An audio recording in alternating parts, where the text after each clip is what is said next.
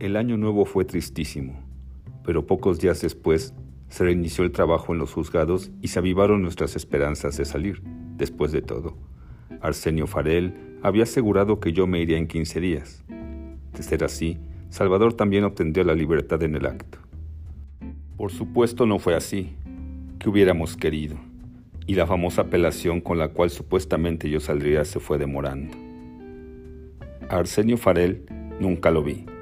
Jamás paró en el juzgado y mucho menos en la cárcel. Solo enviaba Lara, un abogado de su equipo. Sonrisa cínica, miradas irónicas, se le hacía muy gracioso que yo estuviera preso. En el licenciado Becerra, el abogado que me proporcionó mi padre, sí confiaba, pero él se adherió a la estrategia de Farel, considerando que con las influencias del famoso abogado de los Echeverría todo se arreglaría. Yo también lo creía, pues Farel era conocidísimo. Cuando la gente del juzgado se enteró de que él me defendía, cambió el trato al instante. Pero a la larga, eso no importó. Farel no sirvió de nada. Tardábamos mucho en ir al juzgado y, mientras, vivíamos intensamente el terror de los primeros días. Yo no sentía ninguna seguridad. Obedecía cualquier estupidez, desconfiaba de la mayoría y solo me dedicaba a escribir. Llevaron detenido a un loco que desde un principio empezó a pegar de alaridos. Tiraba su orina al patio a la hora de la visita e insultaba con verdadero ingenio a policías, comando y al mismísimo Che. Por supuesto se llevó unas golpizas terribles y periódicas inyecciones de tranquilizantes potentísimos. Gracias a su resistencia, le cayó en gracia a todos y se quedó en la H, sin pagar, y después lo pusieron a dirigir a los recién llegados, quienes abrían los ojos desmesuradamente ante la realidad escalofriante de que un loco daba las órdenes. Conforme avanzó enero, todos se preocuparon porque se enteraron de que cambiarían al director de la cárcel. El que padecíamos, el general Puentes Vargas, era popular porque permitía atracos indiscriminados, tráfico de drogas y corrupción en todos los niveles. Pero era populachero, iba a beber con los mayores de las crujías y protegía a los presos que le caían bien, especialmente a los cancioneros, que en ocasiones se juntaban y nos transportaban a la felicidad perfecta con boleros extraordinarios, dramáticos, Gema, Perla Negra o como un duende. Si cambiaban a Puentes Vargas, nadie podía garantizar la deshonestidad del siguiente y eso era motivo de serias preocupaciones de los que estaban bien colocados, los jefes y los comandos. Puentes Vargas grilló lo más que pudo para quedarse a la cabeza de Lecumberri Hilton, pero finalmente cayó por lo que menos esperaba. Al H llegó un gringo, Chelico, que había sido capturado con dos kilos de coca. Él siempre lo negó y nadie se lo discutió porque tenía mucho dinero. Alguien que suelta tanta lana no puede estar equivocado, se decía. En 15 días le habían ordeñado una pequeña fortuna. Le llevaban tacos de la cocina, que costaban a peso, y se los vendían a 25. Las llamadas de larga distancia le costaban miles y también lo exprimían en el baño, pues lo persuadieron de que no se mezclara con la pelusa. Y en el restaurante, donde le servían filetes a guisa de entremés. Por eso no nos sorprendió que pronto necesitara dinero y que un hermano suyo le llevara un poco para la renta y gastos. El gringo le pidió a Salvador que Alicia pasara a recoger al recién llegado, que no sabía cómo encontrarle con Berry. Salvador accedió. Su esposa no pensaba ir a la cárcel ese día, pero de cualquier manera él le telefoneó y le dijo que recogiera al hermano de Chelico en el Hilton y le explicara cómo pasar dinero a la crujía. El procedimiento era muy simple. Había un joven abogado, de nombre Leos, que era sobrino del jefe de vigilancia y que de buena gente solía pasar televisiones, radios, aparatos y pequeñas sumas de dinero para las necesidades de los precios. Alicia, con su hijita Indra, su cuñada Marta y Alan, el gran cuate de Salvador, fueron al Hilton, pero allí encontraron a la federal en pleno. Habían apañado al gringo hermano de Chelico en el aeropuerto, ya lo habían interrogado y sabían que llevaría dinero a la cárcel. Los agentes arrestaron a todos. Nosotros en Lecumberri nos quedamos esperándolos, pues ignorábamos lo que había ocurrido y solo nos enteramos en la tarde cuando alguien de la Procuraduría avisó que también habían arrestado al buen Leos. El jefe de vigilancia se puso furioso. Todos estábamos asustadísimos, en especial Chelico. los gringos con los que vivía y por razones incomprensibles, también nuestros viejos compañeros, Héctor, Raúl y Beto, el licenciado Campos y otros jerarcas del dormitorio. A medianoche, el rondín irrumpió en nuestra celda y se llevó a Salvador. El jefe de vigilancia, como no pudo evitar el arresto de su sobrino, se desquitó con Salvador, con el licenciado Campos y con el gringo Chelico, a quienes responsabilizó de todo. Los tuvo primero en un apando al aire libre, bajo la inclemencia de las noches de invierno y bajo el sol del día. Después unos agentes se los llevaron a declarar a la Procuraduría Federal. Chelico soltó la sopa de todo, cuánto pagaba, a quién y por qué, etc. Resultó que su hermano no le llevaba un poco de dinero, sino 400 mil pesos en efectivo. ¿Para qué tanto? Obviamente no por los gastos carcelarios del Chelico. Y en la Procuraduría sospechaban de una operación de drogas o de una fuga con la complicidad del licenciado Campos. Si no era que también con la del Che y del mismísimo director de la cárcel. Alicia, la esposa de Salvador, tuvo que admitir que desde un principio había pasado dinero al interior de la cárcel siempre con la ayuda de Leos. Ese dinero había sido para pagar lo que le pedían de inscripción, renta, luz y rifas. Salvador corroboró lo que su esposa había declarado y eso sirvió para que liberaran a Alicia, a Indra, de cuatro años de edad, a Marta y a Alan. Pero a Chelico, a Salvador y al licenciado Campos los regresaron a Lecumberri, y como el jefe de vigilancia seguía furioso con ellos, los encerró en apandos interiores, celdas sin luz, sin ventilación y mingitorios taponeados.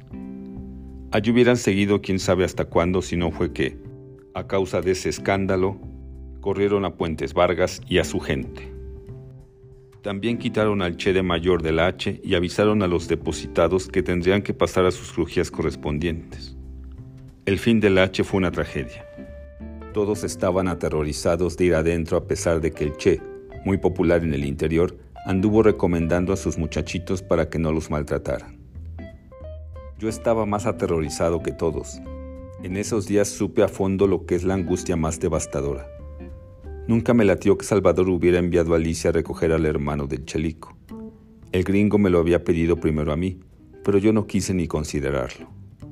Todo era tan irracional en Lecumberri que cuando se llevaron a Salvador, pensé que en cualquier momento me apandarían a mí también.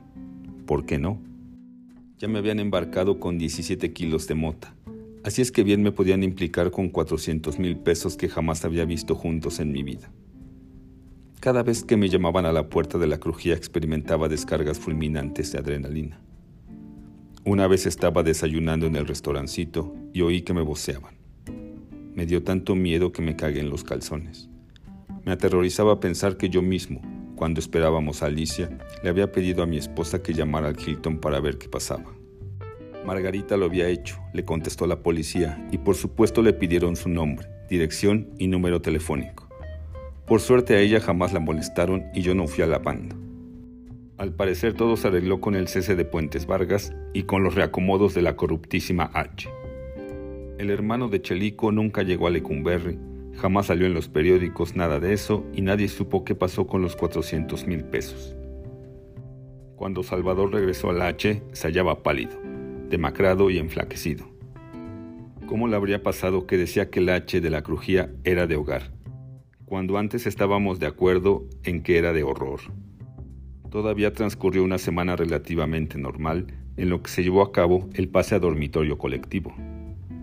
El Che logró que 22 presos siguieran depositados en la H, como comandos encargados del orden y de la administración.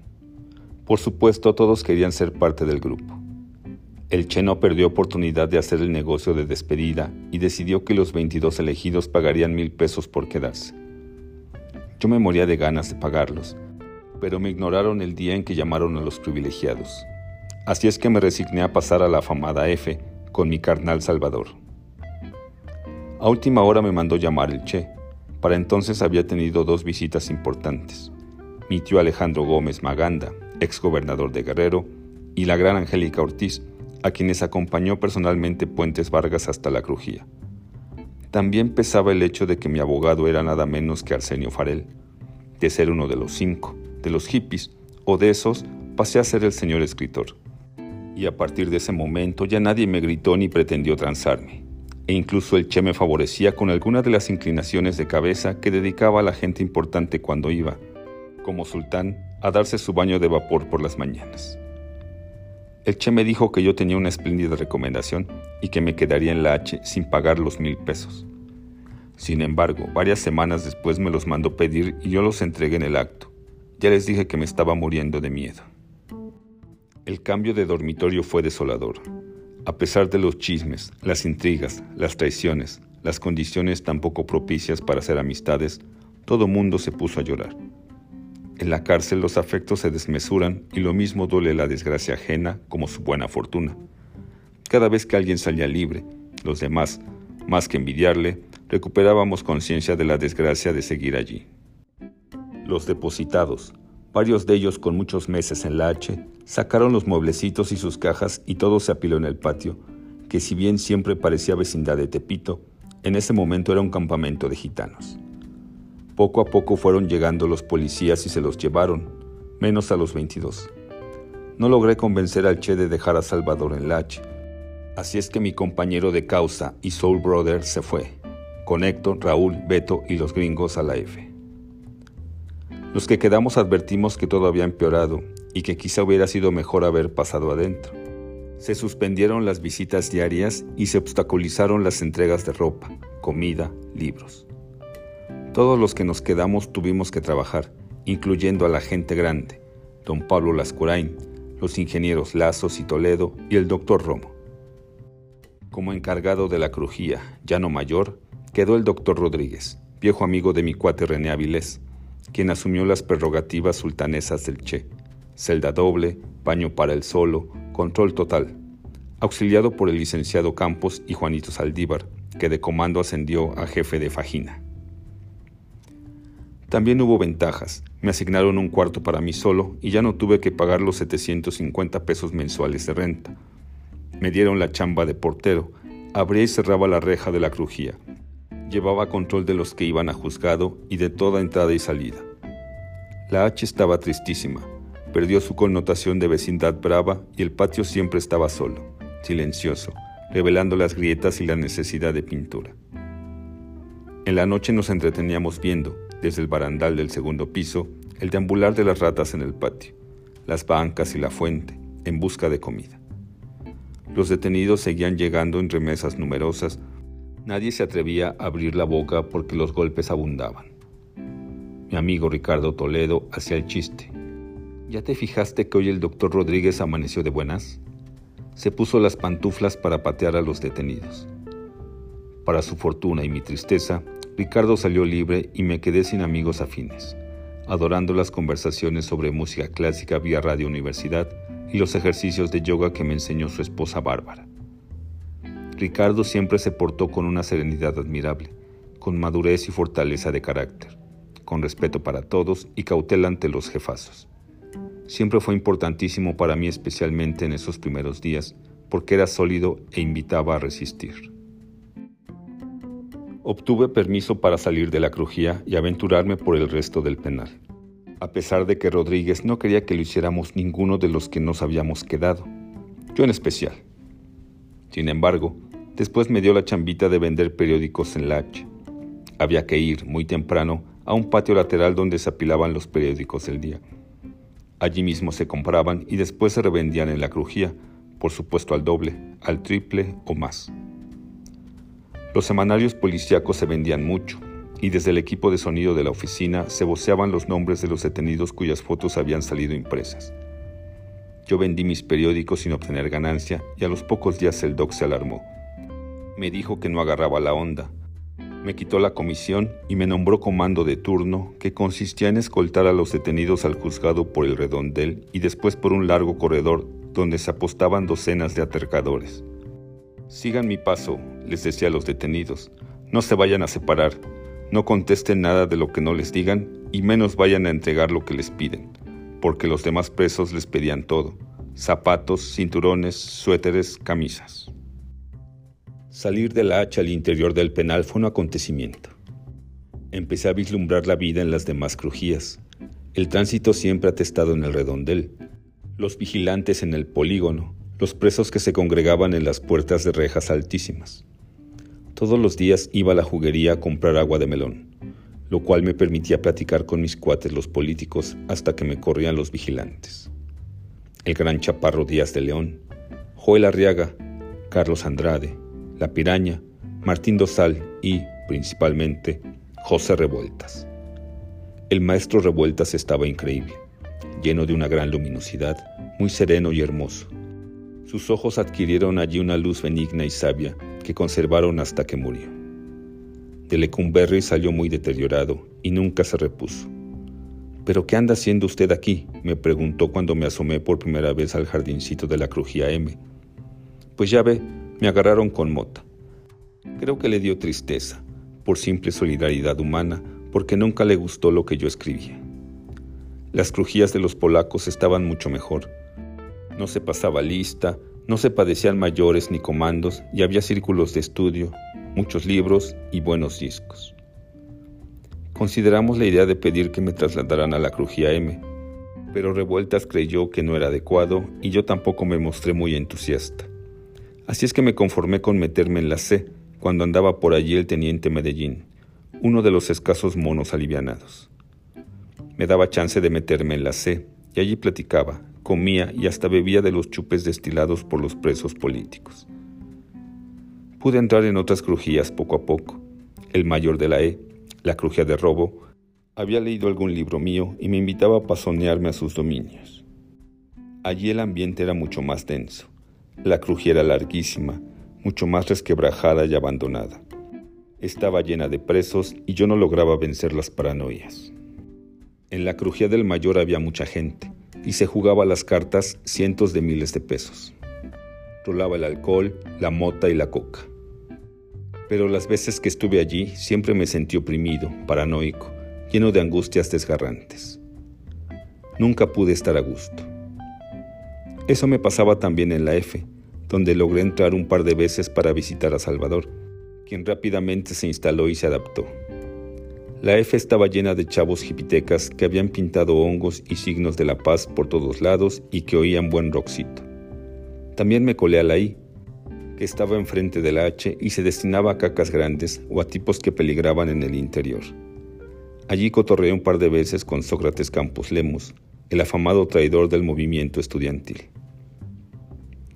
En el redondel y en la mayoría de las crujías del interior, salvo la L, predominaba una verdadera miseria y cualquier moneda era buena para los erizos. Un cualquier cualquiera para el jodido, repetían. Conocí a Goyo Cárdenas, quien, según decían, había ayudado a muchísimos presos. Su feudo era el pabellón de neuropsiquiatría. Allí fue a dar, precisamente, un cuate jipiteca de Acapulco. Se le conocía como Ricardo el Flaco, y además de ordeñar gringas se dedicaba a la venta de marihuana y ácidos. De pronto, un día allí estaba tallando los pisos de la H. En realidad se llamaba Filiberto Delgado y no tenía a nadie, absolutamente a nadie. Con el tiempo no pudo enfrentar la experiencia de la cárcel y fue a dar a neuropsiquiatría. Pero nunca pudo alivianarse ya. Tenía toda la mala suerte del mundo. Después de más de dos años alcanzó la posibilidad de salir bajo fianza pero no pudo reunir la lana y nunca se animó a pedírnosla. En esas andaba cuando lo sorprendieron fumando mota en la cárcel y le abrieron un nuevo proceso. Al poco tiempo murió de tuberculosis. Yo tenía sueños terribles en los que veía las rejas de los dormitorios de Redondel, con sus patios larguísimos de vecindad, y los presos colgados en lo alto de las rejas, como changos. Para escapar de todo eso escribía mi novela, nuevamente a mano, pues con las paranoias del cambio de dormitorio mandé para afuera la máquina. El interregno del doctor Rodríguez fue breve y patético. El doc se moría de ganas de imitar los desplantes del Che, pero el nuevo rigor lo impedía. Fuera de los comisionados, en la H solo había remesas interminables de nuevos detenidos. Cada día llegaba un promedio de 100 miserables. La corte de los milagros, les decía Ricardo Toledo. Esa más aterrada y sumisa solo le servía a Rodríguez para descargar los malos humores del día, pero se le podía atracar muy poco, salvo a los inevitables figurones que de vez en cuando caían. En menos de un mes se llevaron a Rodríguez al interior. Después me tocó verlo. Iba con el licenciado Campos.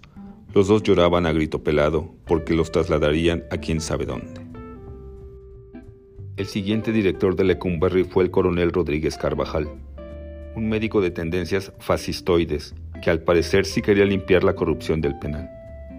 Pensaba, sin embargo, que los presos no tenían alma y nos trató como a bestias. Al poco rato añorábamos los horrores de Puentes Vargas, que, con todo, era más humano.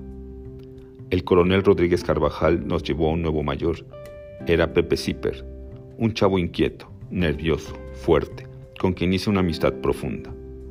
Pepe era hermano de un escritor, Gerardo Zipper, y estaba mucho más sensibilizado que los demás presos, aunque, claro, tenía a su lado gandallón.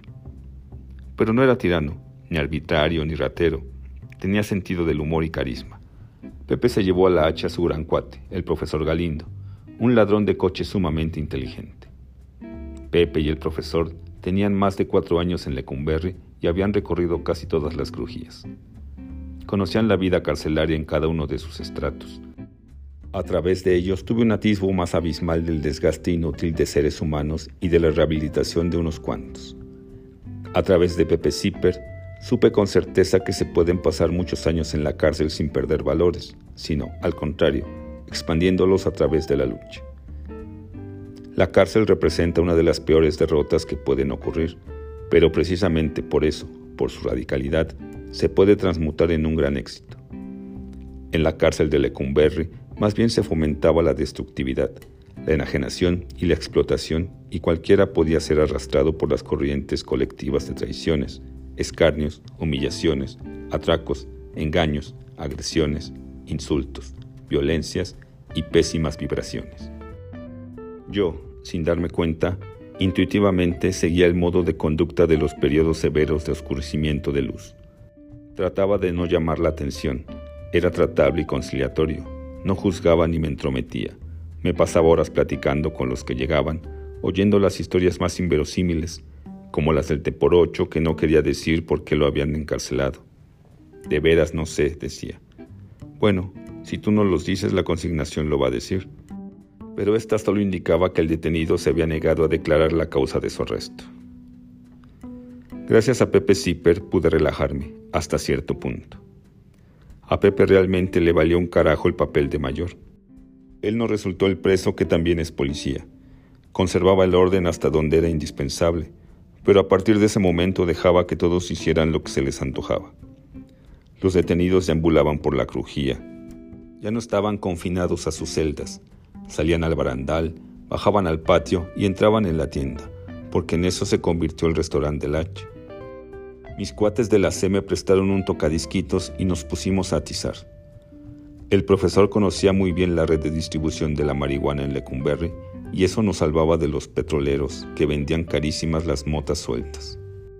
El profesor Galindo la conectaba, por lo general, en la Crujía B, uno de los grandes centros de distribución. Allí hacía el arreglo que después se materializaba en las calderas, atrás de la juguería. Galindo me instaba para que los acompañara en los conectes, pero yo, aterrado, me negaba rotundamente. Pero tanto me insistió y se burló de mis temores que una vez accedí a acompañarlo. Él iba desenvueltísimo, saludando a todo mundo en el redondel, porque era popular y tenía infinidad de amigos. Por mi parte, apenas soportaba la angustia incesante que me debilitaba por completo y que me hacía percibir la realidad como un masacote. Entregábamos el dinero en la crujía B, como se acostumbraba, y luego nos fuimos a echar un licuado. En eso estábamos cuando llegó el de la B, que traía nuestro paquete de motas. Pasamos a las calderas y allí el profesor Galindo me dijo que lo esperaban en prácticas, así que yo tendría que llevar las motas a la H. Se me fue la sangre al suelo pero no me quedó más remedio que acceder. La manera menos riesgosa de transportar el paquete era colocándolo exactamente bajo el escroto y los testículos. Allí mismo lo escondí y desde un principio fue una molestia indescriptible la sensación del paquete de marihuana que venía a ser como un pequeño rollo de cohetes. El profesor Galindo me tomó del brazo y me llevó a dar la vuelta por el redondel. Se detenía a saludar a todo mundo sin dejar de sujetarme, y yo, para no hacer las cosas demasiado sospechosas, no podía protestar. Más de dos ocasiones se puso a platicar con policías e incluso le hizo un par de preguntas al jefe de vigilancia, mientras yo textualmente desfallecía de pánico y a duras penas lograba controlarme. Por supuesto que él no tenía que ir a ninguna parte. Así es que tan pronto logramos descargar en la H, el ojete se orinaba de risa. Para esas alturas todo el mundo hacía lo que quería. Al quitarnos todos los viejos privilegios, el coronel Rodríguez Carvajal de hecho nos aisló. Y como Pepe Zipper tenía muchísimos amigos entre presos y policías, el ambiente en la H era de gran relajación. Pocos de los comisionados se paraban a pasar lista a las seis y media de la mañana. Yo nunca. El policía nada más aporreaba la puerta de mi celda y yo, semidormido, le gritaba: ¡Presente!